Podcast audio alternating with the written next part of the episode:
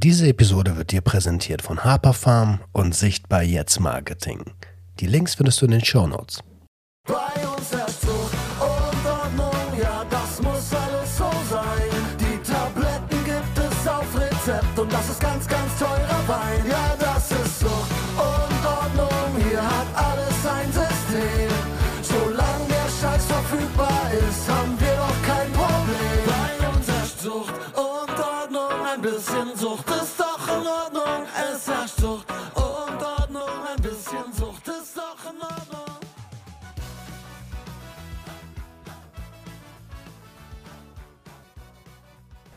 Einen wunderschönen guten Tag und herzlich willkommen zu einer neuen Episode Sucht und Ordnung, dein Podcast für vorurteilsfreie Aufklärung über psychotrope Substanzen, Drogenpolitik und Konsumkompetenz. Und ihr seht schon eine ganz besondere Umgebung. Wir sind in Mannheim in der Collini-Apotheke beim lieben Alexander Daske. Hi, Hi Alex. Roman, freut mich hier zu sein.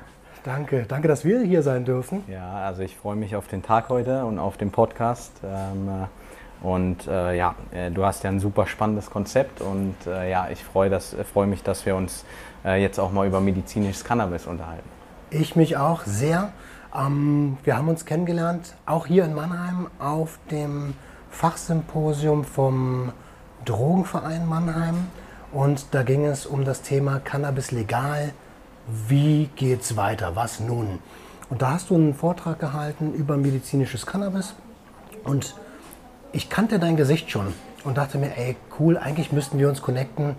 Ähm, weil ich glaube, je mehr man über psychoaktive oder psychotrope Substanzen weiß, desto eher kann man Risikoabwägungen treffen. Und ja, da komme komme ich auch schon zur ersten Frage. Warum Cannabis? Wie bist du in, zum Thema Cannabis gekommen als Apotheker? Ist ja nicht irgendwie der Standardweg, ne? Auf jeden Fall, also aus dem Studium äh, lernst du da kaum was drüber, muss ich wirklich sagen, nur die Grundsätze, die Basics. Ähm, ich bin dazu gekommen, also ungefähr seit drei bis vier Jahren befasse ich mich intensiv mit dem Thema. Ähm, bin vor drei bis vier Jahren hier in die Apotheke gekommen, ähm, äh, habe gesehen, die Apotheke, äh, die Colini-Apotheke in Mannheim macht viel Cannabis, macht viel ähm, Schmerztherapie, das ist der Hauptansatz. Und es hat mich immer schon interessiert, auch im Studium, im Pharmaziestudium, ähm, äh, die Schmerztherapie. Was, was für Schmerztypen gibt es? Ähm, äh, wie, wie geht man damit um? Ähm, und was für Therapiemöglichkeiten gibt es? Und äh, so bin ich hierher gekommen und ähm, wir hatten ja seit 2017 die Möglichkeit, mit medizinischem Cannabis äh, Patienten zu versorgen, ähm, Vorher- seit das Cannabisgesetz kam.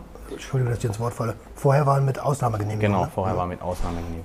Und ähm, ja, wir hatten ähm, hier sehr viele Schmerzpatienten, auch schon vor 2017, ähm, äh, mit Ausnahmegenehmigung auch tatsächlich schon im Cannabis. Und äh, so bin ich da reingekommen in den, in den Bereich Therapie mit medizinischem Cannabis, Add-on-Therapie vor allen Dingen, ähm, um halt dem Patienten mehr Lebensqualität zu bringen. Und ähm, das hat mich super interessiert, das Thema weil wir halt sehr, sehr viel palliativ machen. Wir machen äh, in, eng, in enger Zusammenarbeit mit großen Palliativzentren in Heidelberg und Mannheim ähm, äh, die Versorgung, die Patientenversorgung. Und gerade da sieht man halt, wie die Patienten leiden, ja, wie die Lebensqualität nach unten geht. Und ähm, sie kriegen klar die äh, Basic-Therapie mit Opioiden, ähm, mit den Leitlinien Therapeutika im Schmerz, aber man sieht trotzdem, dem Patienten geht es nicht gut durch die Nebenwirkungen, durch die ähm, Kombination seiner Erkrankung mit den äh, großen Mengen und großen Dosierungen von den Leitlinientherapeutikern. Und äh, da hatten wir einfach Wege gesucht, wie wir dem Patienten eine Möglichkeit der Erleichterung mitbringen können. Und äh, da kamen wir auf das Thema Cannabis. Ja? Und dann habe ich das weiter forciert, weiter ausgearbeitet. Und damals, als ich hierher gekommen bin, hatten wir ja ungefähr 10 bis 15 Patienten. Mittlerweile sind wir bei über 1000 Patienten, die wir aktiv versorgen. Und ähm, da bin ich ganz stolz drauf, dass wir den Patienten die Möglichkeit geben, da auch ähm, eine Erleichterung in ihrem Leben äh, zu, zu bringen. Geil. Also äh, getreu nach dem hippokratischen Eid helfen. Wirklich. So ist es, ja. das Also es ist die Cannabis-Therapie, man kann viel äh, darüber diskutieren, auch viel im Expertenkreis wird ja über Evidenz, über, über evidenzbasierte Medizin gesprochen. Ich finde das auch wichtig, ja. Es ist ganz wichtig, Daten zu sammeln. Es ist ein Grundsatz unserer pharmazeutischen, aber auch medizinischen Therapie. Ähm, äh, aber es ist, man muss immer differenzieren. Äh, wie will ich dem Patienten auch akut helfen? Er bekommt schon die leitlinienbasierte Therapie.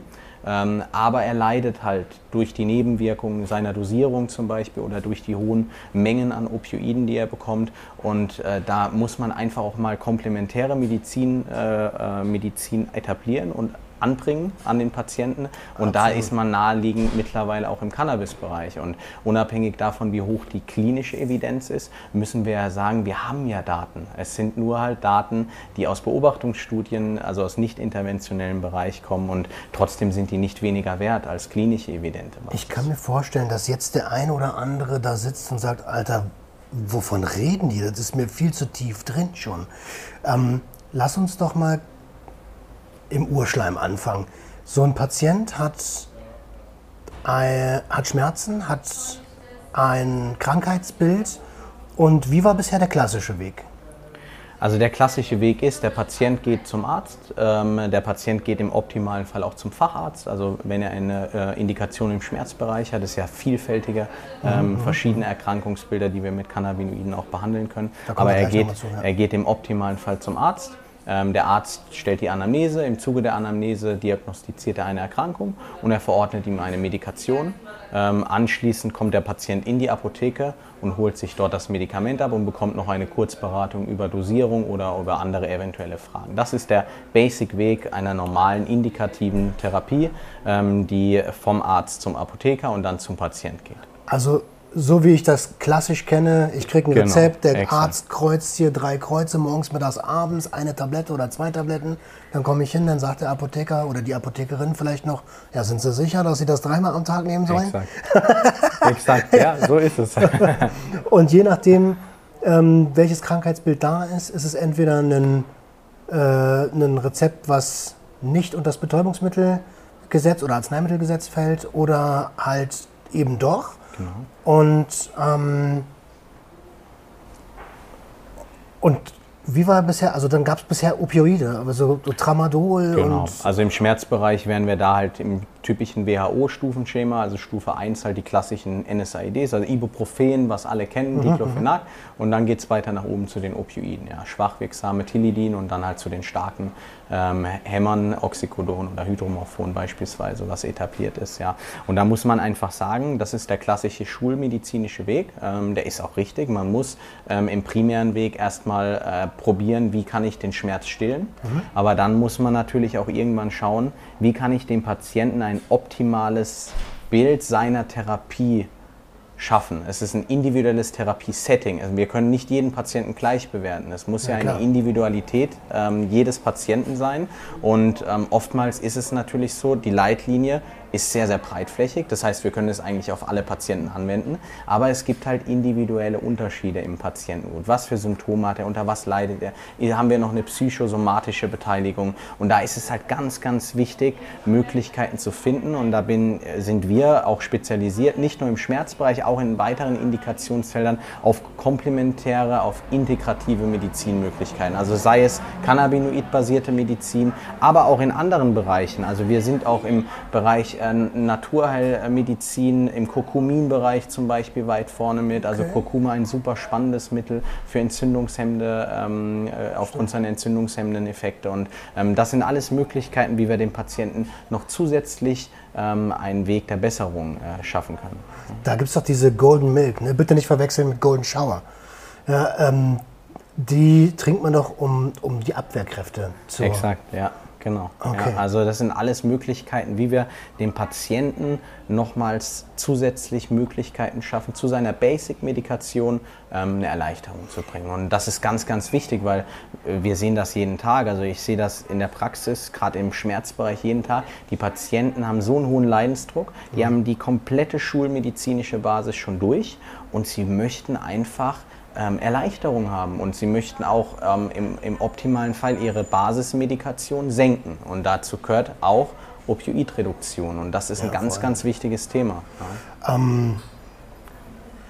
Gehen wir da jetzt mit Kokomin und Hericlium und was, was es ja alles gibt? Ist das TCM, ist das traditionelle chinesische Medizin oder ist das ein ganz neuer Zweig?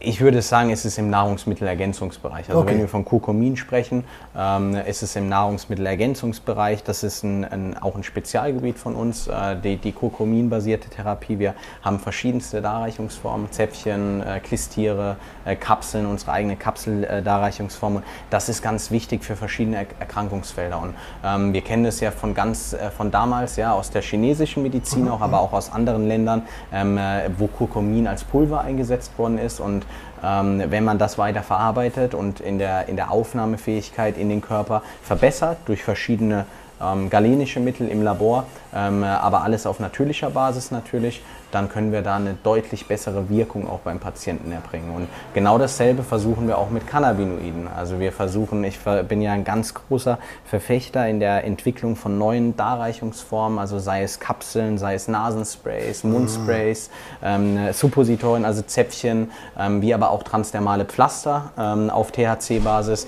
Da bin ich alle, äh, bin ich sehr intensiv auch in, in der Forschung mit drin und ähm, das ist für mich ganz, ganz wichtig, dass wir in Zukunft halt auch eine breitflächigere Möglichkeit finden, so wie wir es aus anderen Ländern kennen, aus Kanada, aus Amerika, ähm, den Patienten möglichst optimal in seiner Erkrankung zu helfen, zu unterstützen und das ist nur möglich, wenn wir ein ganz breites Feld an verschiedenen ähm, äh, ja, Produkten haben. Und du hast es ja schon gesagt, also die Produkte müssen wahrscheinlich genauso vielfältig und individuell sein, Genau. wie die Patienten, die mit ihrer Herausforderung kommen. Wir waren jetzt bei den Schmerzpatienten, aber du hast ja auch schon gesagt, naja, Schmerzpatienten, das ist ja ein Symptom. Der Schmerz ist ja am Ende ein Symptom für etwas, was, was da eigentlich im Körper passiert. Und viele kommen mit einer psychischen Erkrankung. Welche krank oder mit einer Magenerkrankung oder so. Genau. Welche sind die klassischen Krankheitsbilder, die ähm, gewährleisten, dass Patienten eine Cannabinoid-Therapie bekommen? Also wir haben ähm, ein super breites Feld der Behandlungsmöglichkeiten mit Cannabis. Das macht es auch so spannend, äh, weil wir haben keine andere Medizin, äh, die so, also so vielfältig wirkt im Körper, weil die Rezeptoren einfach überall verteilt sind. Ja? Und, Stichwort und Endokannabinoid-System. Genau, Stichwort Endokannabinoid-System, genau. Weil das ist einfach ähm, äh, super spannend, weil wir einfach verschiedenste Möglichkeiten haben. Und äh, ich finde, man muss da ein bisschen differenzieren. Wir haben ja zwei Wege in der, in der Apotheke, aber auch im, im medizinischen Bereich. Einmal die Kassenpatienten und einmal die Patienten, die es selbst zahlen, also auf Privatrezept. Und da muss man ganz unter, klar unterscheiden, denn wir haben natürlich viel geringere Möglichkeiten im Kassenbereich, Indikationen zu behandeln mit Cannabinoiden, weil halt die Genehmigung viel schwieriger ist bei bestimmten Indikationsfeldern. Also da würde ich nennen, die drei Basic-Felder sind Schmerz, Multiple Sklerose und Epilepsie. Das sind die drei Hauptfelder, äh, weil wir da auch die meisten Daten haben. Und das sind auch die Felder, die am einfachsten durch einen Kassenantrag durchgehen. Ähm, Palliativ würde ich da mal ausgrenzen, weil Palliativ ist ähm, äh, eigentlich immer auf Kasse. Ja, und und ähm, das ist ein ganz, ganz spezielles Feld, die Palliativmedizin, wo wir auch viel arbeiten. Aber das würde ich sagen, sind so die drei speziellen Felder. Und dann haben wir natürlich den Privatbereich, wo wir eine ganz, ganz breitflächige Indikationsmöglichkeit ähm, haben. Da haben wir zum einen natürlich die Gastrointestinaltrakterkrankung, also die Magenerkrankung, äh, Reiz, ähm, Reizmagen, ähm, äh, Gastritis, also Magengeschwüre, chronische Refluxerkrankungen. Dann haben wir natürlich auch die Darmerkrankungen wie Morbus Crohn, Colitis ulcerosa ähm, oder wir haben die chronisch entzündlichen Erkrankungsbilder, alles was immunologisch getriggert ist, das heißt wie rheumatoide Arthritis, also Rheuma. Ähm, wir haben ähm, Hauterkrankungen, Dermalerkrankungen, also Psoriasis, ähm, atopische Dermatitis, Neurodermitis, also ähm, das sind alles mögliche. Genau, das sind alles Möglichkeiten, wo wir mit Cannabinoiden eingreifen können. Ähm, das ganz zentrale Feld, wo wir natürlich auch die meisten Erfahrungswerte haben, ist ganz klar im Schmerzbereich. Das muss man sagen. Aber auch hier ist es ganz vielfältig. Wir haben unterschiedlichste Typen von Schmerzen. Ja, wir haben den klassischen Rückenschmerz, den klassischen chronischen Schmerzpatienten, der mit der, mit der Bandscheibe Probleme hat, der im, im, im Spinalbereich Probleme hat. Wir haben ein ganz wichtiges Feld im Cannabisbereich, alles rund um die neuropathischen Schmerzen alles, was vom Nerv ausgeht, ist super schwierig zu behandeln mit den klassischen Leitlinien, also mit ähm, Gabapentin, Pregabalin oder Opioiden wie Tramadol. Das ist super schwierig und da haben wir super gute Erfahrungen. Postzosterneuralgie beispielsweise oder eine diabetische Polyneuropathie. Also da sieht man, wie breitflächig der Schmerz auch sein kann. Und dann kommen wir natürlich auch zwangsläufig zu den ganz selteneren Erkrankungsbildern, die uns aber heutzutage immer mehr bewegen und immer mehr begegnen, auch im Cannabis-Bereich. Und da gehört ganz klar die Fibromyalgie dazu. Und ähm, Fibromyalgie ähm, war ursprünglich mal ähm, als, als entzündliche Erkrankung ähm, betitelt worden, ist aber keine entzündliche Erkrankung. Es ist eine komplexe Schmerzerkrankung, wo wir an verschiedenen Körperregionen verschiedene Schmerzstellen haben und ähm, man vermutet, dass es ein Fehler in der Schmerzverarbeitung ist. Also dieses schmerzableitende System ist in irgendeiner Weise gestört und ähm, der Schmerz wird nicht mehr richtig verarbeitet vom Patienten. Er wird also sehr, sehr empfindlich auf Schmerz reagieren und an verschiedenen ähm, Punkten im Körper, also es kann diagnostisch über sogenannte Tender Points auch, auch herausgefiltert werden, die Diagnose, ähm, Stellung dann auch. Ähm, super spannendes Thema, weil wir bei Cannabinoiden wissen, es wirkt sehr effektiv auf das schmerzableitende System, also auf die schmerzableitenden Bahnen, die halt wiederum die Wahrnehmung des Schmerzes ähm, äh, verbessern. Und da kommen wir auch zum, zum, zum richtigen Punkt, weil wir behandeln mit Cannabinoiden, das sehen wir in der Erfahrung, auch meiner Erfahrung langjährig, äh, nicht unbedingt die Intensität des Schmerzes. Also wir behandeln nicht anhand einer Skala-Betrachtung wie bei Opioiden, ähm, der Patient hat eine geringere Schmerzintensität durch das Medikament, sondern wir behandeln, wie geht der Patient mit dem Schmerz um, wie verarbeitet er ihn, wie nimmt er ihn wahr. Er, nimmt, er hat wahrscheinlich dieselbe Schmerzintensität, aber er nimmt sie ganz anders wahr durch Cannabinoide. Und das liegt an diesem System und deswegen haben wir so einen breitflächigen Einsatz mittlerweile auch in der Fibromyalgie mit Cannabinoiden als Add-on-Therapie. Und ein weiteres Syndrom, was ich da nennen würde, ist der Morbus Sudeck, das CRPS-Syndrom. Ein ganz, ganz spannendes Erkrankungsbild, was immer mehr kommt. Es ist ein chronisches, komplexes, regionales Schmerzsyndrom. Es ist eine, eine neurologische Erkrankung, wo wir ähm, einen Komplex aus einer entzündlichen Parameter haben, aus einem neurologischen Parameter und aus einem psychiatrischen Parameter. Und das kann aus einem Posttraumata zum Beispiel entstehen durch eine, eine äh, im, im, Zuge einer Operation, ähm, aber auch im Zuge eines anderen posttraumatischen Ereignisses kann ähm, hier eine neurologische Erkrankung sich entwickeln. Und äh, wir haben da eine, eine, äh, diese drei Parameter Parameter, die ich eben angesprochen habe, immunologisch, entzündlich, ähm, die neurologische Komponente und auch die ähm, psychische Komponente. Und man muss sagen, alle drei Komponenten haben wir eine Möglichkeit mit Cannabinoiden zu behandeln. Cannabinoide wirken sowohl auf das System der Psyche, auf die angstlösenden Effekte, wie auch auf die neuroprotektive, also die neuroprotektiven Wirkungen und auch das immunologische System wird beeinflusst. Und das macht es so spannend, beim CRPS-Syndrom auch adjuvant mit Cannabinoiden zu behandeln. Ist Cannabis vielleicht also das ist das Erste, was mir als Gedanke kommt. Ist das vielleicht so interessant, dass das für naja gut, jetzt arbeitest du in dem Bereich, ich weiß nicht, was du antworten sollst, aber dass das für äh, Big Pharma ähm, als Feind gesehen wird? Also ich bin der Meinung schon, dass wir ähm, da differenzieren müssen ein bisschen. Aber ich bin auch der Meinung, da gebe ich dir vollkommen recht, dass wir äh, gerade was Studien angeht, ähm, weniger Investitionen im Bereich Cannabis sehen werden. Ja? Also Studien, äh, klassische klinische Studien sind ja super teuer. Das wissen wir ja alle.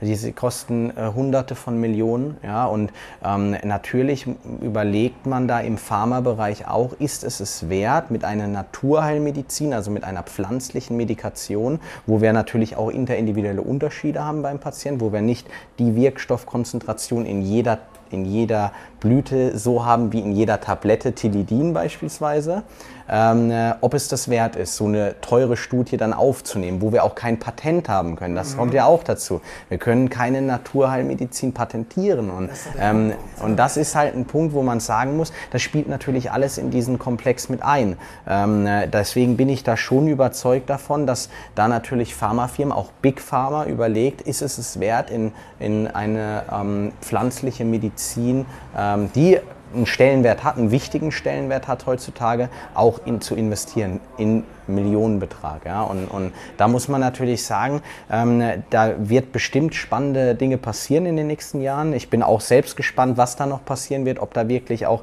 wenn wir andere Darreichungsformen bekommen, ist, das ist auch ein Punkt, wo ich sage, vielleicht, wenn wir eine, in den Bereich der ähm, pharmazeutischen Darreichungsformen kommen. Das heißt THC zum Beispiel in Tabletten oder THC in Kapseln oder THC in transdermalen Pflastern ob es dann interessanter wird, damit eine Studie zu machen, als wenn wir die klassische Blütentherapie Ich haben. denke, ja. Weil die Blüten sind halt immer Darreichungsformen, die wir so nicht kennen. Wir kennen sie einfach nicht. Wir kennen inhalative Darreichungsformen mit Asthma-Sprays oder mit Sprays für COPD-Patienten, aber wir kennen sie nicht im Bereich der pflanzlichen Drogen.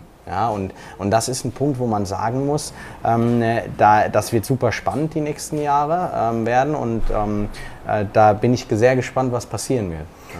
Ich auch und ich glaube auch, dass, also wir sehen das ja gerade brandaktuell. Ich weiß nicht, ob wir jetzt schon darauf kommen sollten oder vielleicht ein bisschen zu sehr vorgreifen. Lass uns das mal kurz hinten anstellen und nochmal kurz auf, also wir haben jetzt die Krankheitsbilder. Lass uns nochmal zur Therapie kommen. Du hast verschiedene Aufnahmeformen schon genannt mit ähm, dem Aufnahmeweg über die Haut, dem rektalen Konsum. Alles übrigens auch die Sachen, die ich auf dem, auf dem Impulsvortrag hatte. So, wir müssen uns über Konsumformen unterhalten. Genau, ja. Und äh, da habe ich gesehen, da, dass du da schon so, ah, okay. Ja, da war ich super interessiert. Und ähm, das ist ja tatsächlich so. Jetzt lass uns doch mal ganz kurz darauf kommen, welche Vor- und welche Nachteile vielleicht die verschiedenen Formen haben. Weil ich kann mir vorstellen, dass da draußen Menschen gibt, mich eingeschlossen, die sagen, ja, Moment mal, äh, Rauchen ist ja total gesundheitsgefährdend. Warum haben denn alle diese Blütentherapie und knallen sich jetzt die Joints da legal rein? Also niemand abgewertet, ne? Ihr wisst, wie ich es meine. Ja, also ich finde, ähm, da muss man schon unterscheiden. Mir ist auch klar, viele medizinische Cannabis-Patienten rauchen noch das Cannabis, ja. Aber gerade das schafft auch einen Anreiz, ähm, vielleicht den Patienten doch umstellen zu können. Von einer klassischen Rauchen auf ein Verdampfen. Und da muss man den Unterschied ziehen, ja. Weil das Verdampfen von Cannabinoiden, also der, die Inhalation per Vaporisator, ist in keinster Weise zu vergleichen mit einem Verbrennungsvorgang. Das heißt mit einem Vorgang, wo wir ähm, krebserzeugende Stoffe produzieren durch Temperaturen von 600 bis 800 Grad, wo wir dann auch Aldehyde, Ketone, Benzpyrene und so weiter, also alle möglichen ähm, krebserzeugenden Stoffe produzieren. Zusätzlich haben wir ja oftmals bei Patienten, die klassisch rauchen, immer noch den Mischkonsum mit Nikotin. Das ist natürlich ein Punkt, wo ich immer auch im Beratungsgespräch den Patienten sage, wir haben zwei psychotrope Substanzen. Die wirken natürlich in einer Wechselwirkung nochmal steigernd auf den psychotropen Effekt, aber auch auf das Abhängigkeitsverhalten von Patienten. Vor allem ist es ja Upper und Downer, ne? Genau.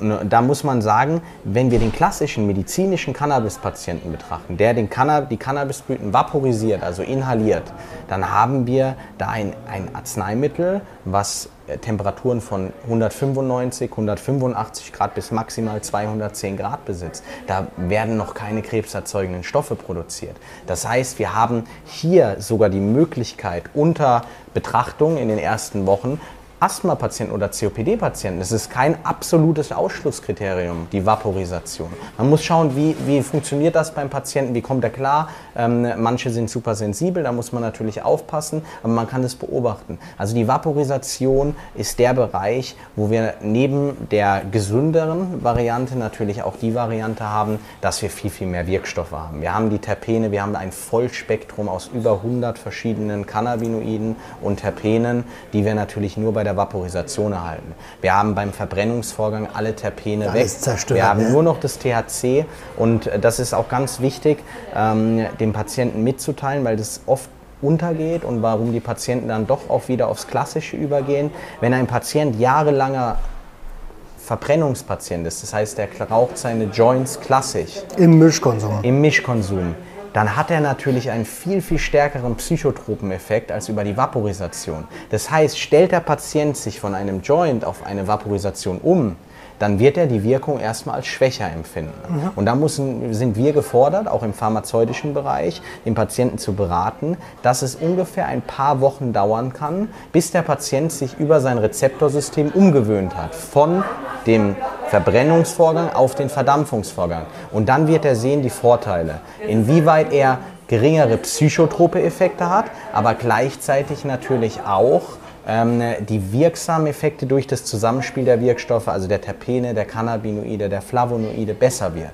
Und ähm, das ist halt super spannend, aber ist ganz wichtig, weil viele Patienten halt sagen, es knallt weniger und Ja. dadurch wirkt es weniger und das ist halt nicht so. Ja? Die Frage ist halt, also wenn wir uns im medizinischen Bereich befinden, muss es denn knallen?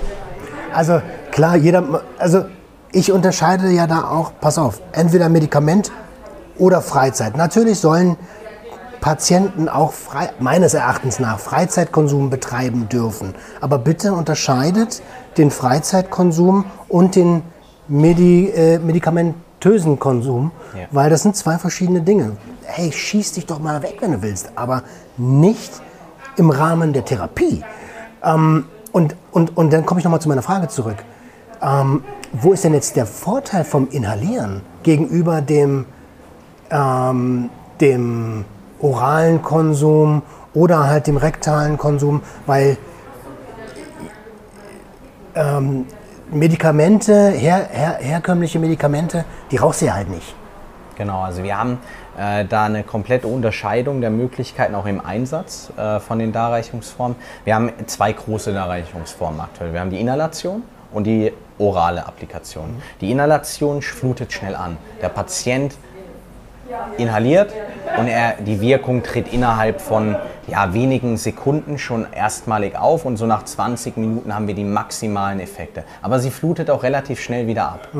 Das heißt, da kann man im pharmazeutischen, medizinischen Bereich unterscheiden, haben wir ein chronisches Syndrom, eine chronische Symptomatik oder haben wir eher eine Symptomatik, wo wir eine direkt anflutende Komponente brauchen. Also ein Patient mit einer akuten Cluster-Kopfschmerzattacke oder mit einer akuten neuropathischen, einschließenden Schmerzattacke, der kann keine orale Applikationsform nehmen. Es muss schnell gehen und es muss natürlich auch direkt einsetzen, die Wirkung. Wenn wir dagegen eine chronische Symptomatik haben, das heißt eine Symptomatik zum Beispiel wie ähm, einen chronischen Schmerz oder zum Beispiel eine, ein, ein, einen fortschreitenden Verlauf ohne akute Schübe einer Multiple Sklerose-Erkrankung, dann haben wir natürlich die Möglichkeit, auch mit einer oralen Extraktbasis zu starten. Warum? Weil wir hier natürlich ein langsames Anfluten haben. Wir haben im Pharmazeutischen eine sogenannte Retardform, das heißt keine Spitzen ähm, in de, im Blut, sondern wir haben eine chronische Wirkung, die eine Depotwirkung von ungefähr sechs bis acht Stunden generiert.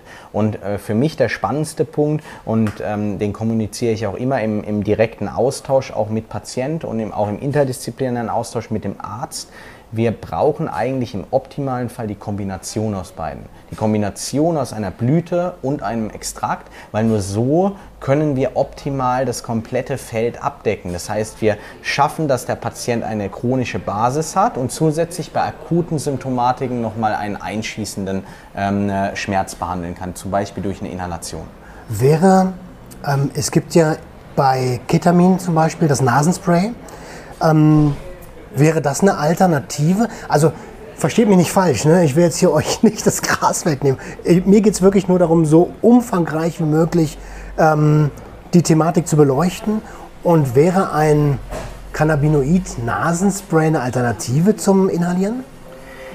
Meiner Meinung nach nicht 100 Prozent, weil ähm, die, man muss unterscheiden, wir haben äh, im pharmazeutischen Bereich Ketamin ähm, als Nasenspray, wir haben als Nasenspray. Fentanyl, Ja. ähm, auch ein, ein, ein ganz starkes Opioid, äh, was super schnell anflutet. Ähm, man muss sich aber die Strukturen mal anschauen von den Cannabinoiden, THC, und den beiden Opioiden bzw. dem Ketamin, was ja auch ähm, analgetische Effekte aufweist. Und da sieht man die Unterschiede. Wir haben viel, viel höhere Fettlöslichkeiten bei den Cannabinoiden.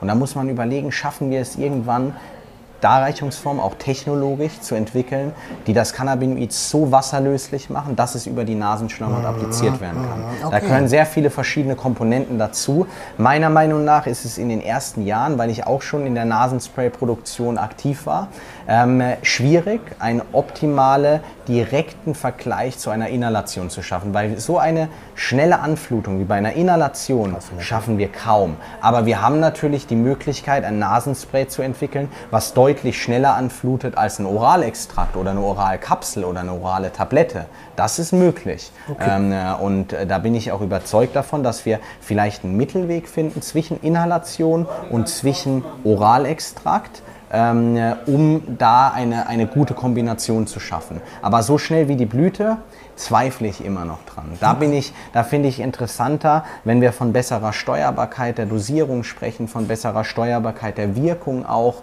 ähm, was die Ärzte ja auch super, super wichtig finden und ist auch super wichtig, dass wir genau die Dosis zur Wirkung nachempfinden können beim Patienten im Blut. Das schaffen wir durch eine Blüte kaum, durch die schwankenden Wirkstoffkonzentrationen, durch die äh, ungleichmäßigen ähm, inhalativen Züge. Also manchmal zieht man stärker, manchmal weniger stark, man nimmt dann mehr THC oder weniger THC auf. Und da ist es ganz spannend, kontrollierbare Extrakte zu haben. Das heißt, Extrakte, Konzentrate zur Inhalation, zur Vaporisation.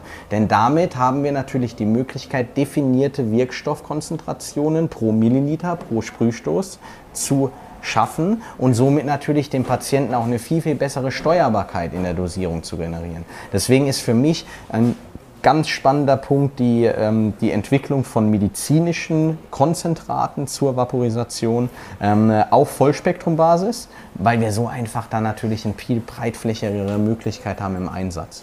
Als du das gerade gesagt hast, habe ich genau daran gedacht. Alle lauf, laufen ja jetzt mit diesen, mit diesen Fingern, an denen man dran saugen kann, rum. Diese Einweg- Ja. äh, Nikotin-Scheiße, die super viel Müll verursacht. Ja. Ähm, aber im Prinzip wäre es genau das. Ne?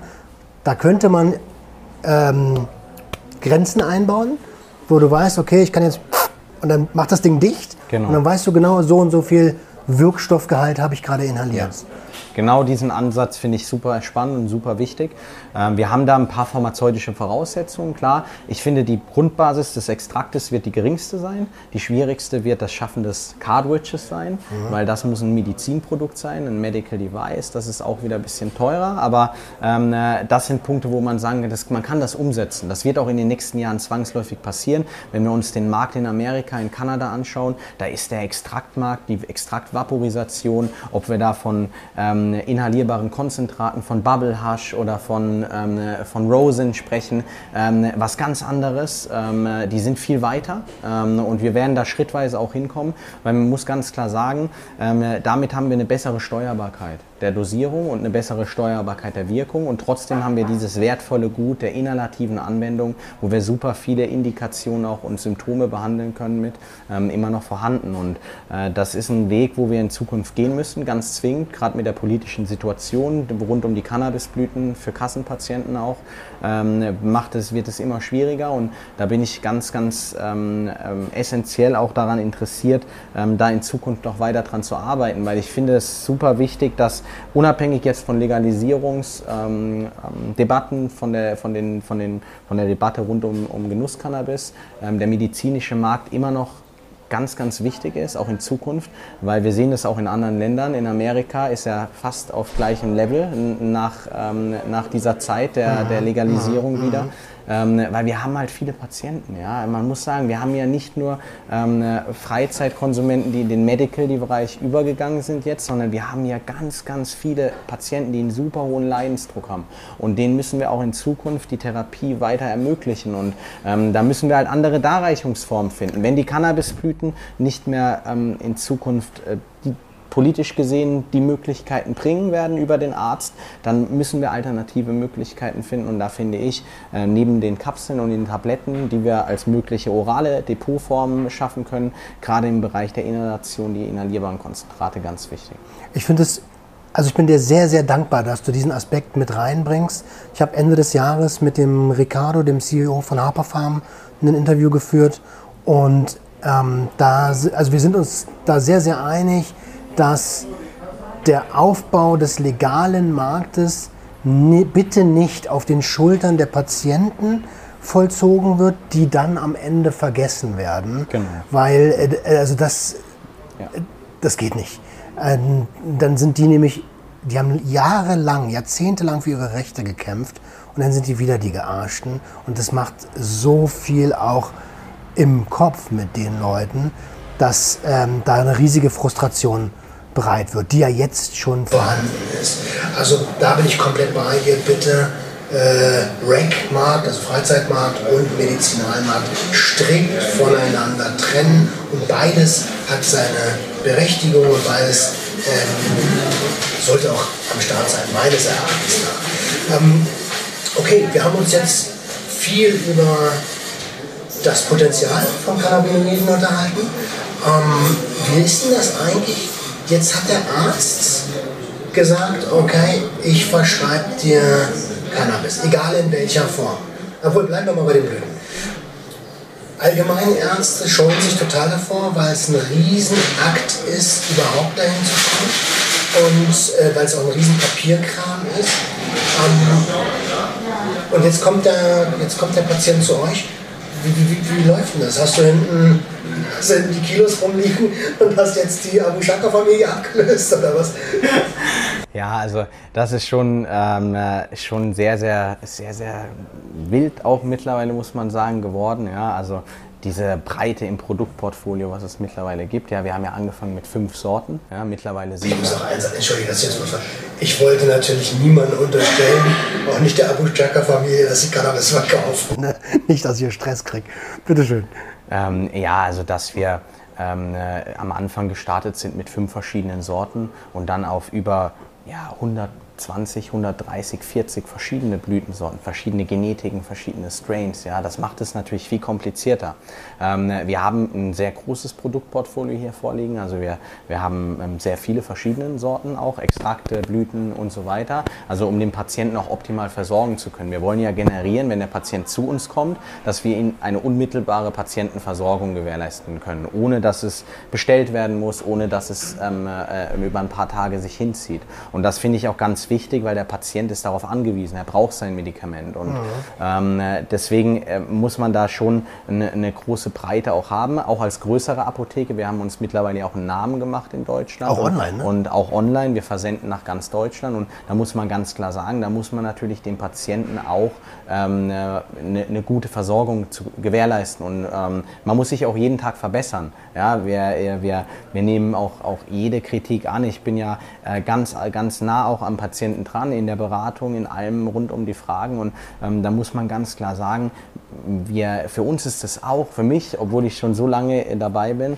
ist es immer wieder was Neues. Was, es gibt immer wieder neue, neue Innovationen, neue Möglichkeiten und man muss sich immer verbessern. Und das sehe ich ganz wichtig an und ganz essentiell an, denn nur so können wir den Patient, worum es geht, optimal versorgen. Und ähm, äh, wir bieten auch mittlerweile Patiententage hier an, weil ich halt auch nicht immer die Zeit habe für den Patienten, ähm, wie damals am Anfang, wo, wir, wo ich wirklich teilweise eine Stunde am Telefon mit manchen Patienten, Neupatienten telefoniert habe, ähm, bieten wir jetzt auch Patiententage an, ähm, vier bis fünfmal im Jahr, wo wir hier akut den Patienten beraten können, wo er akut mit mir sprechen kann über seine ähm, Therapie, über seine Medikation ähm, oder über den neuen Start der Therapie. Und ähm, das finde ich ganz wichtig, dass der Patient weiterhin äh, die Möglichkeit hat, eine optimale Beratung zu bekommen. Das finde ich das Aller, Allerwichtigste und ist auch im Pharmaziebereich, im pharmazeutischen Bereich unser Hauptgrundsatz in allen Arzneimitteln, die es gibt. Die Beratung ähm, liegt bei uns und, und ähm, ist, ist ein ganz essentieller Punkt. Da kann ich an der Stelle mal ganz kurz sagen, als wir hier reingekommen sind heute, ich bin ja das erste Mal in eurer Apotheke,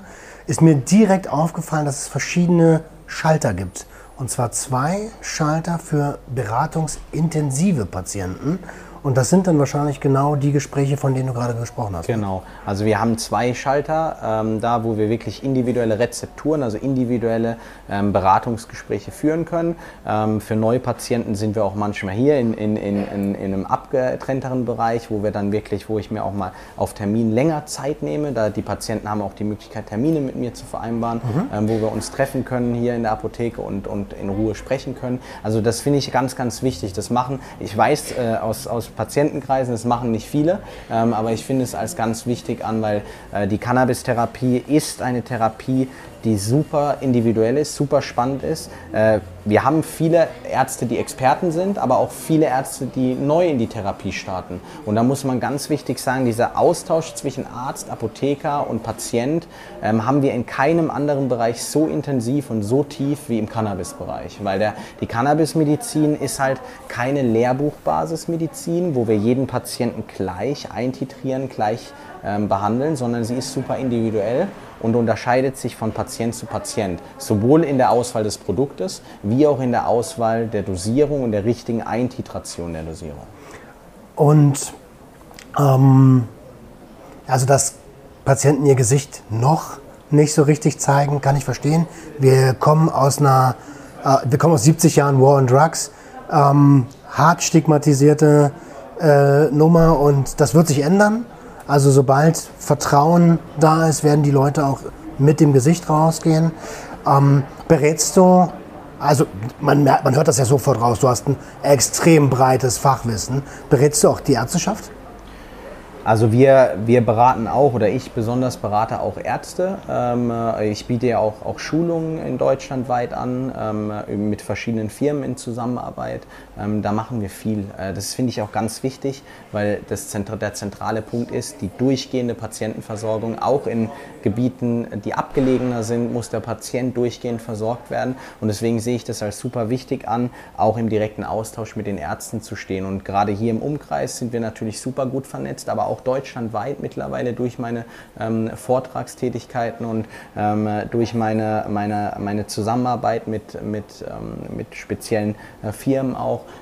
da ähm, Beratung zu schaffen und Aufklärung zu schaffen. Und ähm, da, das wird auch zum Glück super gut angenommen. Es gibt ja mittlerweile auch super viele verschiedene Akademien in Deutschland, die auch die, die Weiterbildung anbieten. Und da finde ich ganz, ganz wichtig, dass wir hier natürlich auch Ärzte mitberaten, die neu einsteigen wollen, weil es ist keine Lehrbuchmedizin, nichts, was wir im Pharmazie- oder im Medizinstudium richtig lernen. Wir lernen die Grundsätze des Endokannabinoidsystems, aber in keinster Weise, wie man einen Patienten richtig einstellt, wie man einen Patienten richtig dosiert, wie wir Wechselwirkungen mit anderen Medikamenten erkennen können, wie wir Nebenwirkungen deuten müssen und welche Produkte natürlich bei welcher Indikation, bei welcher Symptomatik eingesetzt werden können. Und das ist ganz wichtig und äh, da sind wir auf jeden Fall aktiv dabei.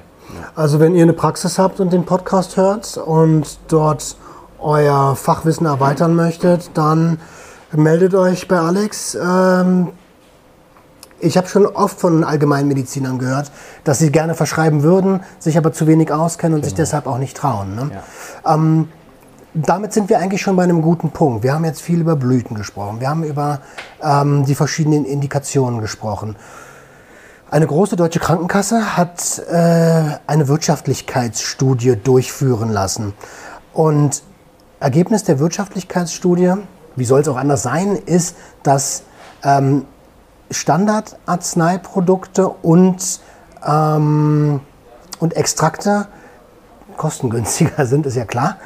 Ähm, und haben Ärzte angeschrieben und so ein bisschen Panikmache verbreitet und Regress angedroht. Die Ärzte auf, einem, auf diesem neuen Markt kriegen natürlich Angst, weil das kann mal schnell in sechsstellige äh, Beträge gehen und dann ist deine Praxis dicht. Wie siehst du das als als Experte, der aus, der aus dem medizinischen Bereich kommt?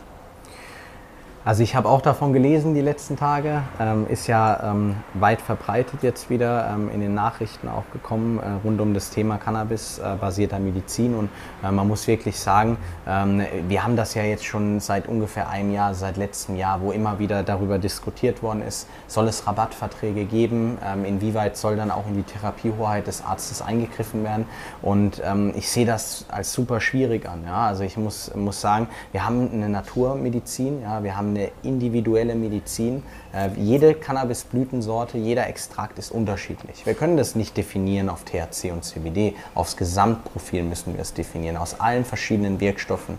Und ähm, wir sehen das in der Praxis. Ähm, deutlich besser als die Krankenkassen natürlich, weil wir direkt am Patient arbeiten, sowohl die Ärzte wie auch die Apotheker. Die kriegen und, die Rechnung. Ähm, Genau, und, und da muss man wirklich sagen, äh, da sehen wir, nicht jeder Patient kann die gleiche Sorte bekommen. Nicht jeder Patient kann wie bei einem Standard-Fertigarzneimittel ein Generikum bekommen, was eine gleiche Wirkstoffkonzentration und eine gleiche Bioverfügbarkeit aufweist, sondern jeder Patient muss nach Therapiehoheit des Arztes eingestellt werden und dann auch beraten werden. Und äh, das finde ich als super schwierig an. Ich weiß, dass diese Diskussionen ums Wirtschaftlichkeitsgebot kommen werden, gerade gerade im Hinblick auf die deutschen Blütensorten, die ja viel günstiger durch die Subventionierung auch vom B-Farm sind mhm. als die importierten Cannabis-Blütensorten. Aber man muss sagen, nicht jede Indikation können wir mit einer deutschen Blüte behandeln. Man muss ja auch ganz klar sagen, wir haben den, den deutschen Blütenmarkt auf bisher ähm,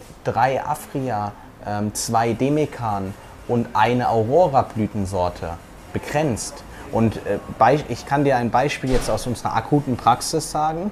Wir haben aktuell Afria Typ 2 und Afria Typ 3 nicht lieferbar.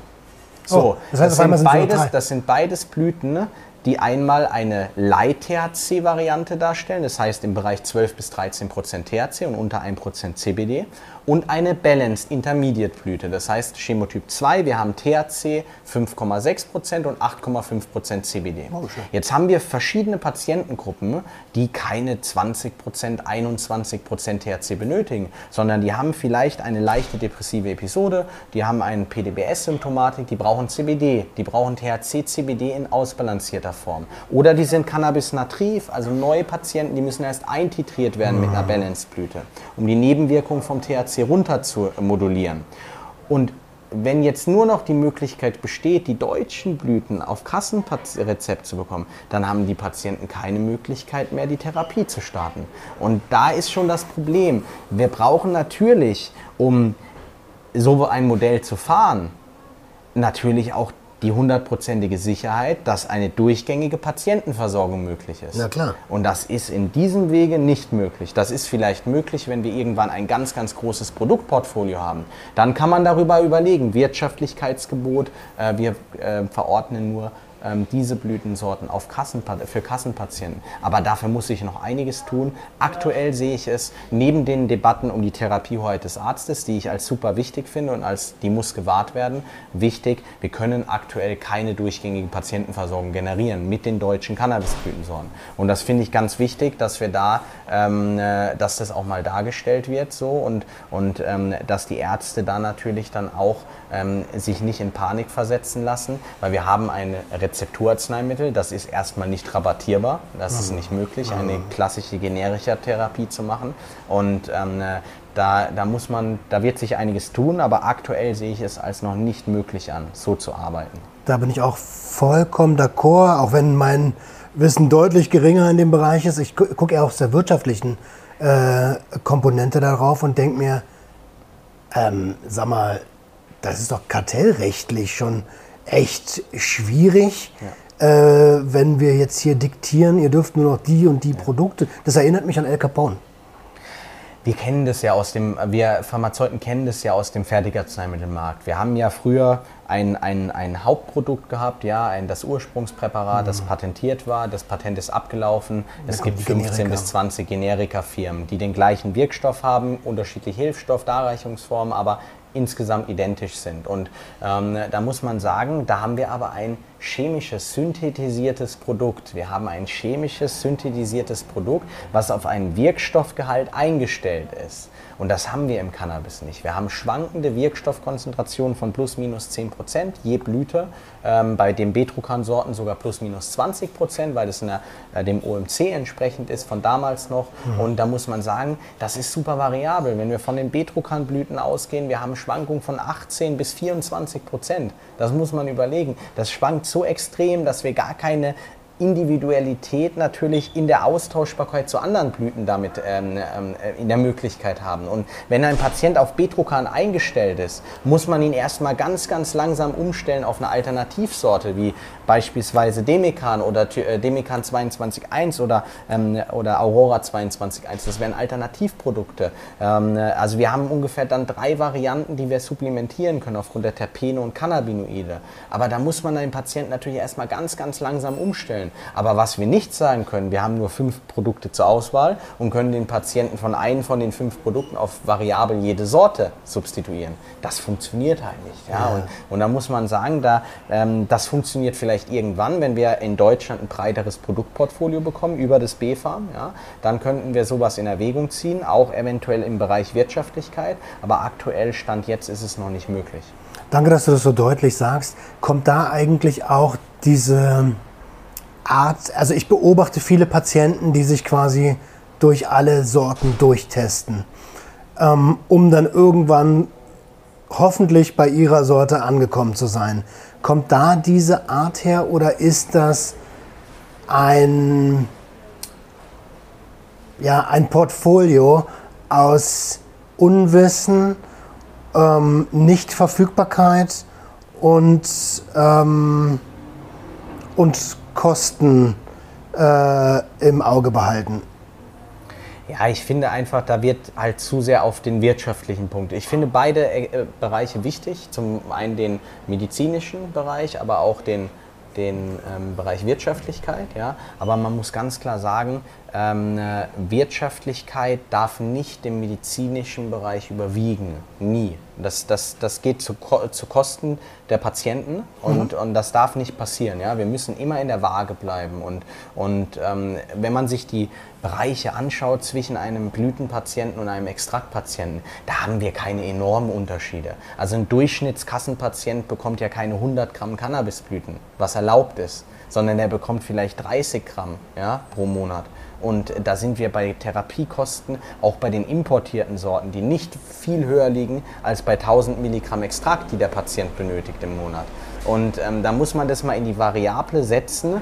Ähm, wir haben nicht so hohe Kosten, wie es immer gesagt wird mit Cannabisblüten. Mhm. Man geht dann bei der Berechnung immer von 100 Gramm aus. Äh, ganz wenige Patienten benötigen 100 Gramm Cannabisblüten im Monat. Ja? Und da muss man ganz klar sagen, da muss man differenzieren und man muss natürlich auch Möglichkeiten schaffen, wie wir in Zukunft vielleicht doch irgendwie wirtschaftlicher arbeiten können, um den Cannabisblütenmarkt auch im GKV-Bereich zu belassen ganz klar. Aber dafür muss was passieren. Ja? Und dafür muss ähm, ein Produktportfolio vielleicht entwickelt werden innerhalb von Deutschland, was auch noch breiter ist und noch größer ist. Und dann können wir die Möglichkeiten auch, auch schaffen dafür. Ja? Und wir haben die Kapazitäten. Also wir haben ähm, in, in, in, dem, äh, in, Dresden ja die große Anbaustätte von Demikan. Da bin ich ja auch öfters im Jahr. Ähm, und da ist noch sehr, sehr viel Platz da für die Produktion. Nimm mich doch nächstes Mal mit, wenn du wieder da bist.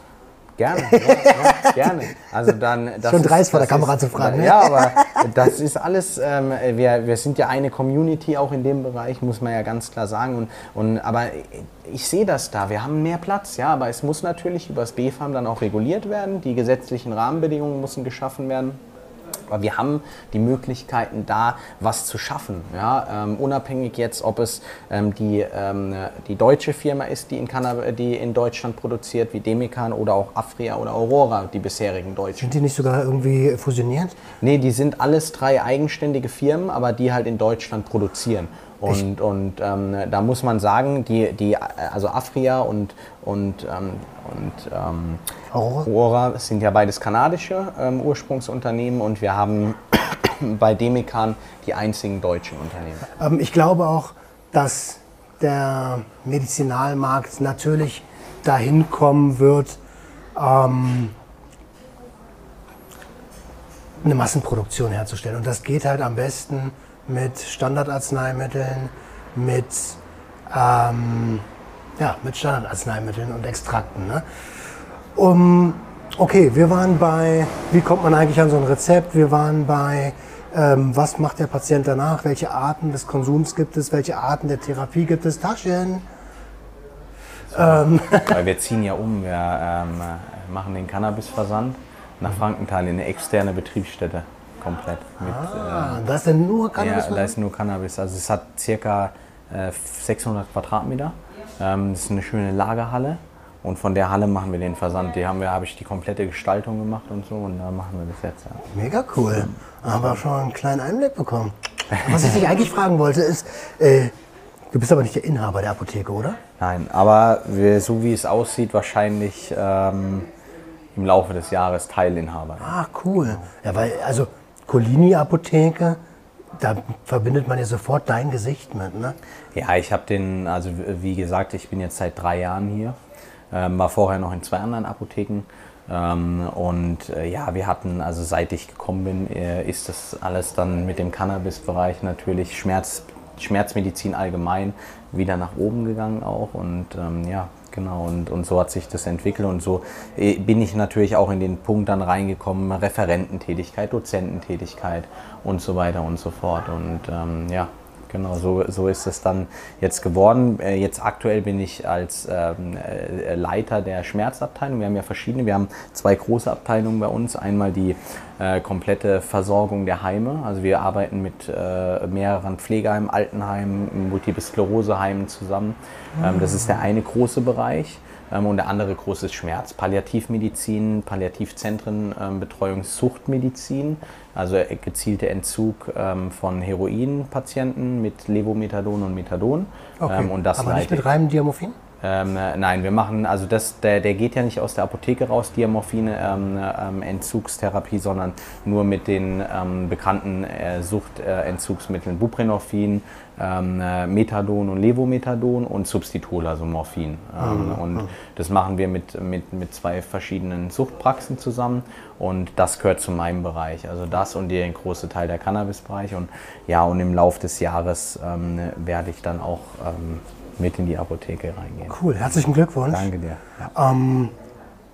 Ich habe gerade kurz überlegt, ob ich nochmal eine Frage zur äh, Therapiemöglichkeiten bei Substanzgebrauchsstörungen oder anderen Konsumstörungen, Sucht, äh, frage, aber ich glaube, das sprengt den Rahmen. Da können wir eine ei- ganz eigene Können wir Episode eigentlich eine eigene machen. Ja, das ist super. Ja, das haben wir auch auf dem Kompetenzvortrag gehört. Also super spannendes Thema Suchtmedizin auch, auch im Cannabisbereich, ja, weil man da halt extrem äh, selektieren muss und auch auf, also nicht so einfach therapieren kann wie im Schmerz tatsächlich, sondern da muss man wirklich gezielte Ansätze finden, wie ähm, äh, welcher Patient ist überhaupt geeignet dafür. Also es muss, es kann ganz nicht ein ganz frischer Patient sein, der wirklich einen frischen Entzug macht, ja, ähm, von Diamorphin, also von, von Heroin, und, ähm, sondern es muss schon einer sein, der ein paar Jahre lang im, oder zumindest ein Jahr lang im Methadonentzug ist und dann halt schrittweise auch mit eingestellt werden kann auf Cannabis. Da haben wir mittlerweile sehr viele, ähm, aber ist super spannend. Ja. Wollen wir dazu, also du bist herzlichst gern nochmal eingeladen, wollen wir dazu nochmal eine eigene Episode machen? Können wir sehr gerne, ja. Also ich freue mich, ja. Dann schreibt ihr doch gerne mal in die Kommentare, ob ihr das sehen möchtet. Und wenn nicht, machen wir es trotzdem.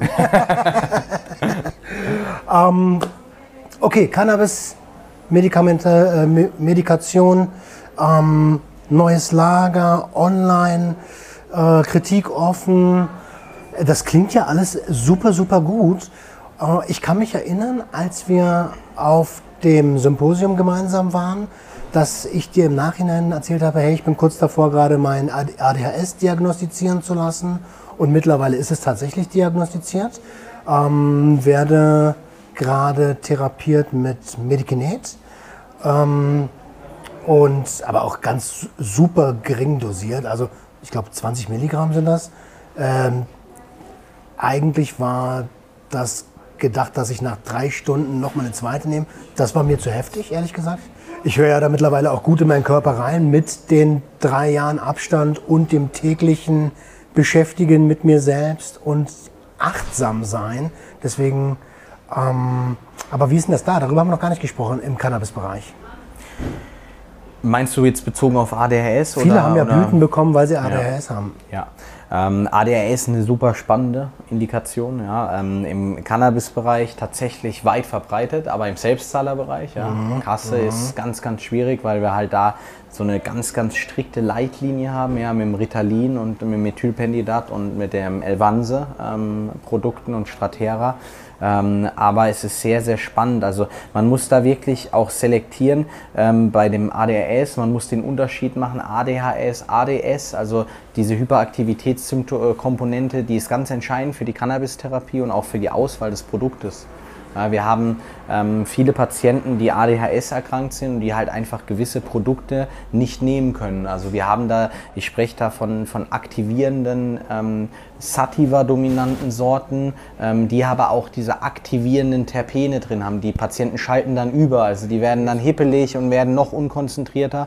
Ähm, und da gibt es halt, da, da ist man dann eher in anderen Bereichen. Und das ist, deswegen ist es auch ganz wichtig, da sich auszukennen und da eine, eine Kompetenz zu haben. Ähm, wenn man jetzt zum Beispiel beim ähm, äh, Jugendpsychiater grunddiagnostiziert ist und das Erwachsenenalter mit einschleppt oder im Erwachsenenalter vom Allgemeinmediziner oder halt halt auch vom, vom Psychologen dann ähm, betreut wird ähm, im Bereich seiner ADHS-Medizin und ähm, seiner ADHS-Erkrankung und ähm, da das richtige Produkt zu finden. Und ähm, sehr, sehr spannendes Thema, äh, sehr interessant, äh, weil wir haben super viele Patienten im ADHS-Bereich. Ja? Das muss man ganz klar sagen. Ähm, ADHS haben auch sehr, sehr viele Patienten Vorerfahrung. Also es gibt die wenigsten ADHS-Patienten kommen als Cannabis-naive, native Patienten nur von einer Methylpendidat oder von einer Elvanse-Therapie ähm, ähm, ja, ausgehend, sondern sie haben alle aus dem Freizeitkonsum schon Erfahrung gesammelt, weil sie einfach merken, das wirkt, das hilft, ja, um ruhiger zu werden, um konzentrierter zu werden, um ähm, ja, einfach lebensfähiger zu werden ja, und dann auch teilweise sogar ähm, im sozialen Leben sich besser eingliedern zu können. Und, und deswegen ist es ganz entscheidend da. Ja. Absolut, absolut. Mein, mein äh, Psychiater hat mich gefragt, Sie schon mal Kokain genommen? Der kannte ja meinen Podcast nicht mehr. Dann sag ich so, ja, 16 Jahre. Und er so, hat es geholfen? Ich sag, ja. Aber irgendwann kam ich mit der Dosierung nicht mehr klar. Also, machen sich keine Sorgen, ist ganz normal. Und da war das erste Mal so für mich, ach krass, guck mal, der akzeptiert das hier gerade. Hier ist nicht das Damoklesschwert der, äh, der totalen Abstinenz. Ne? Und man geht ja davon aus, dass ungefähr 40 Prozent aller Menschen mit Substanzgebrauchsstörung ein unentdecktes ADHS mit sich rumschleppen. Deswegen sehr, sehr spannend. Gibt es da eigentlich Kombitherapie? Ähm, ja, es gibt Kombitherapien. Also wir haben einige Patienten, die halt im Leitlinie immer noch das Elvanse bekommen. Das ist ja ein Listex-Amphetamin, also ein Amphetaminanalogon, ähm, was langsamer anflutet, in Kombination mit Cannabinoiden, also mit einer sehr myzenlastigen, das ist ein dämpfendes Terpen im Cannabis, mhm. eine sehr dämpfende ähm, Indikasorte. Ähm, äh, da haben wir einige davon, die halt prädestiniert sind für ADHS-Patienten in Kombination äh, mit dem Listex-Amphetamin oder halt mit Methylpendidat auch in, in Kombination. Aber man muss ganz klar sagen, das was dein Psychiater gesagt hat, ähm, Kokain, natürlich hilft das. Es wirkt ja ähnlich wie Ritalin, ja, von dem Mechanismus, ähm, wie es funktioniert pharmakologisch. Das ist ähm, Wiederaufnahmehemmer, ne? Genau, das, das ähm, ist ein Noradrenerger und Dopaminerger Wiederaufnahmehemmer. Also es erhöht diese Konzentration im, im, in der Synapse und dadurch natürlich gleicht es dann auch die Dopamin-Veränderungen ähm, äh, halt beim ADS-Patienten aus. Ja? Ähm, und, und das ist halt super spannend. Ähm, und, und man sieht halt diese Verknüpfung dann auch mit Cannabinoiden, weil Cannabinoide halt auch die Dopaminkonzentration natürlich als psychotrope Substanz erhöhen in der Synapse und somit dann auch ähm, dann Angleich finden. Also es wäre jetzt ein, ist jetzt ein kleiner pharmakologischer Einfang, ja, ähm, aber ähm, so funktioniert das. Deswegen ist es ganz richtig, was dein Psychiater auch gesagt hat. Ja. Auch hier könnten wir, glaube ich, eine eigene Episode zu machen. Nur noch mal ganz kurz eine, eine ähm, ein Erfahrungswert. Ich habe ihn natürlich auch gefragt so, und so meinte, hey, ich habe auch mein halbes Leben, Leben lang Cannabis konsumiert, einfach nur, weil ich dann ähm, entspannt war und meine Gedanken nicht mehr gehüpft sind. So, ne? Und dann meinte er, verschreibe ich nicht. Sage ich, wieso das denn? Und er hat einen ganz guten Punkt gesagt. Er hat einfach, er hat nicht so, äh, mach ich nicht, hier Cannabis alles scheiße, sondern er hat gesagt, weißt du, ich kann als Arzt vorher nicht wissen, ob es ein ähm, eine Psychoseanfälligkeit gibt, weil das ist mhm. nicht messbar anscheinend und das ist erst messbar, wenn es passiert ist. Genau. Also wir haben ähm, gerade ja im Suchtbereich, also wenn wir von dem Thema Abhängigkeit mit Cannabis in Verbindung sprechen, ist ein sehr spannendes Thema, ist auch wieder ein ganz eigenes Feld, weil wir halt da auch differenzieren müssen, ganz klar. Also man konnte in, in bisherigen Studien schon feststellen, dass je älter der Patient wird, desto geringer ist das Suchtpotenzial einfach. Ja, also das ist, das wissen wir. Ältere Patienten mit einer Schmerzsymptomatik, die sind nicht mehr, werden nicht mehr abhängig auf Cannabis. Ja, aber gerade wenn man in jungen Jahren natürlich Erfahrung mit psychotropen Substanzen hat, man hat diesen ähm, man kennt diesen äh, Craving-Effekt, ja, ähm, den man von Opioiden kennt, den man ähm, von, von anderen äh, psychotrop wirksamen Substanzen kennt. Ähm, man hat einen gewissen Memory-Effekt ja, im, ja. in seinem Belohnungssystem ja. und, und ähm, der könnte unter Umständen natürlich auch durch Cannabinoide getriggert werden. Ja. Vielleicht wahrscheinlich nicht in der Form wie von einem Opioid, aber es ist, es ist möglich und, und da sind halt viele Ärzte gerade bei prädestinierten oder prädisponierten Patientengruppen ähm, äh, schon vorsichtiger am Start. Aber ich denke mal, wenn man gezielt ähm, sowas äh, eintitrieren würde, deswegen ist ja auch der Einsatz bei Suchtpatienten möglich. Nur man muss da halt auch wieder schauen, welche Produktgruppen wähle ich. Ja, gehe ich da wirklich auf hohe THC-Konzentrationen? Meiner Meinung nach nicht. Es sollten eher noch CBD-Komponenten mit drin sein. Und dann haben wir halt einfach die Möglichkeit durch die Modulierung vom THC, dass wir da halt dann auch einfach diesen Psychotropeneffekt abschmälern können und somit auch eine, eine verbesserte Effekt ähm, generieren, ohne halt eine Abhängigkeit zu, auszulösen. Ja. Ich muss aber auch so ehrlich sein, er hat gesagt, wenn Sie das machen wollen, suchen Sie sich einen anderen Arzt. Ich werde da nicht im Wege stehen, aber ich mache es halt nicht. Ne? Ja, also das ist ja auch ganz legitim. Es gibt ja auch viele, die, ähm, die sind auch nicht überzeugt davon, kann man ganz klar sagen. Ja, ist ja auch heutzutage so, ähm, dass es da ähm, differenzierte Gruppen gibt, aber ähm, es, man muss ja auch, es ist ja auch immer ein Punkt, man muss ja auch spezialisiert drauf sein. Ja, wenn ich jetzt, äh, ich, ich versetze mich immer da rein, ähm, ich bin ein sehr wissensbegieriger Mensch, will neues Wissen anhäufen, ähm, aber ähm, wenn ich jetzt von einem Thema kein Wissen habe, dann müsste ich mir das Wissen auch erst anhäufen und würde dann erst in die Therapie gehen. Ich würde nicht dann so vermessen sein und sagen, ich habe keine Ahnung davon und ich starte die Therapie trotzdem mit dem Patienten. Und, ja. und deswegen, also da gibt es natürlich viele. Manche wollen da natürlich auch diese, dieses Wissen sich aneignen, aber manche sagen, ich will da auch keine Zeit investieren und das ist dann auch legitim halt ähm, und dann muss man halt dann schauen. Aber es gibt viele verschiedene Ärztegruppen, die da super gute Erfahrungen mit haben. Ja. Also ich bin immer noch am überlegen, ob ich äh, gerade gegen Abend ähm, mir, äh, also wenn ich weiß, okay, du gehst dann und dann pennen. Aktuell habe ich sehr, sehr gute Erfahrungen mit äh, Melatonin.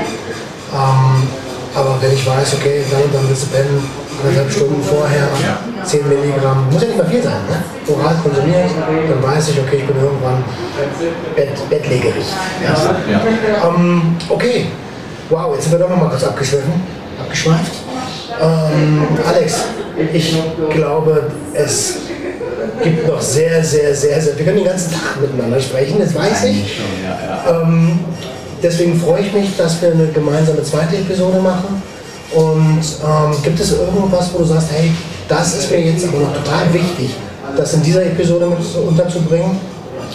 Also ich finde einfach die, das Verständnis für die Cannabis-Therapie zu entwickeln. Ich weiß, du hast auch, auch viele Patienten bei dir wahrscheinlich im, im, im, im Forum und äh, da muss man einfach ganz klar sagen, ähm, dieser, der, der Sinn und der Unterschied zu verstehen zwischen einer medizinischen Therapie und dem, dem klassischen Freizeitgenuss, das ist erstmal die Grundbasis, ähm, worauf man dann seine Therapie auch, auch aufbauen kann. Denn wenn man das verstanden hat, warum vielleicht eine Vaporisation doch ähm, sinnvoller ist als eine klassische Verbrennung, ähm, äh, dann, ähm, dann wird man auch, auch das komplette Profil der Pflanze ausnutzen können. Und das ist enorm, ja, das Profil. Und ähm, ja, ich freue mich, dass wir heute über so zentrale Themen gesprochen haben und danke dir, Roman. Ja. Ich danke dir. Ich hoffe, ihr habt heute einen guten Einblick in die Wirksamkeit der Cannabinoidmedizin bekommen.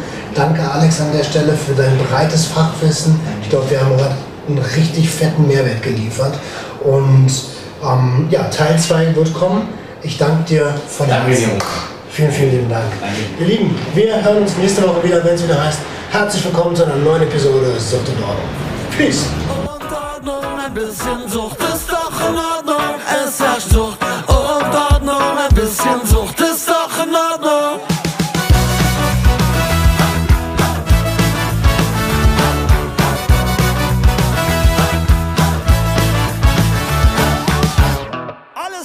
Kontrolle.